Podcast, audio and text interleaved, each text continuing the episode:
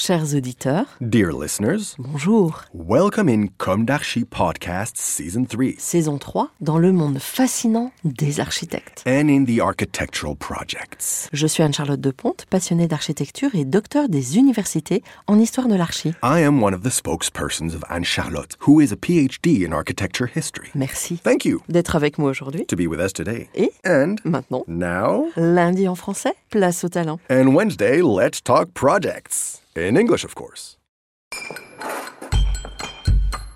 Bienvenue dans Comme d'Archi. Dear listeners, good morning. This is Francois on behalf of Anne Charlotte. It's good to meet you again in season 3 of Comme d'Archi, episode 37. Today we have a text from the point of view of Tom Benoit about a Città architecture office project. I am Tom Benoit, philosopher, essayist, and architectural consultant. The views I express, whether in architecture or philosophy, always extract themselves from any kind of intellectual dictatorship. I believe that thought should be conceived in the same way as architecture, with boldness and structure. Because during our interview, Anne Charlotte Dupont and I mentioned the identity aspect of architecture, and also the identity character of Marseille, I will say a few words about a rehabilitation project led by the architect Guillaume Guilbert of the Città Architecture Agency. Today, rehabilitation must be considered as one of the main segments of architecture. Of course, it is not the most noble, at least not the most exciting. However, in an era in which the architectural heritage is qualitatively represented by buildings that are almost two centuries old, building today as those who built yesterday would have done if they were alive today becomes an art in itself, a material and sociological art. Architecture seems to me to reach the height of romanticism when its broad outlines have an underlying humanistic dimension. In 1860, Napoleon III came to Marseille to inaugurate the jewel of architect Pascal Coste, the Palais de la Bourse, still recognized today as the flagship of the Second Empire in the city of Marseille. This year, the Città agency delivered a renovation of the building, working on 2,500 square meters of interior surface. Among other things, the project management team had to rethink the various levels of a building erected in the 19th century so that they could be adapted to contemporary ways of working, requiring the installation of modular workstations conducive to the use of digital tools and co working. The risk?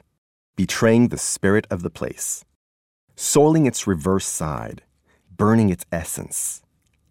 Bad architects would have given in to the temptation to choose a consensual, and therefore a tonic and lazy, option, which consists of using materials that poorly evoke the tone of an inimitable era. However, the Città team has shown a subtle ability to deploy a tailor made methodology, demolishing without regret the current fittings from the previous 40 year old renovations to let the original moldings, gypseries, marbles, and stones reappear. Naturally, the rebirth of the Second Empire, which was not dead but had fallen asleep under the thick roof of the 1980s, sounded like a blank check to architects who could now undertake all kinds of innovations, even the most high tech.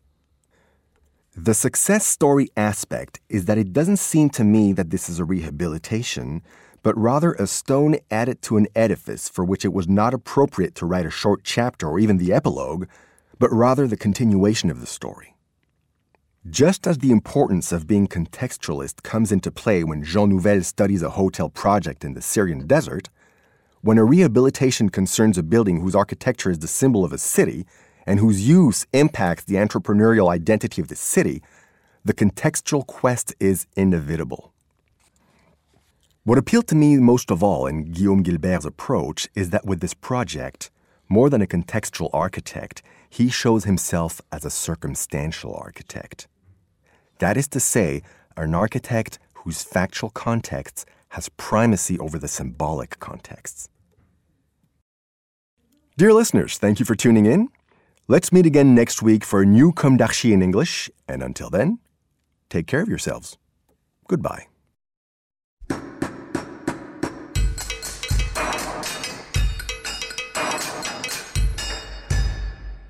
Thank you for listening. Thanks to Julien Rebours, sound engineer, who is collaborating with us today. Don't forget to tune in to our previews on Instagram at Comme Podcast. If you enjoy this podcast, don't hesitate to promote it by giving it five stars and a little comment on Apple Podcast or on your favorite podcast platform. And above all, subscribe to listen to all of our episodes for free. See you soon, and until then, take care of yourself.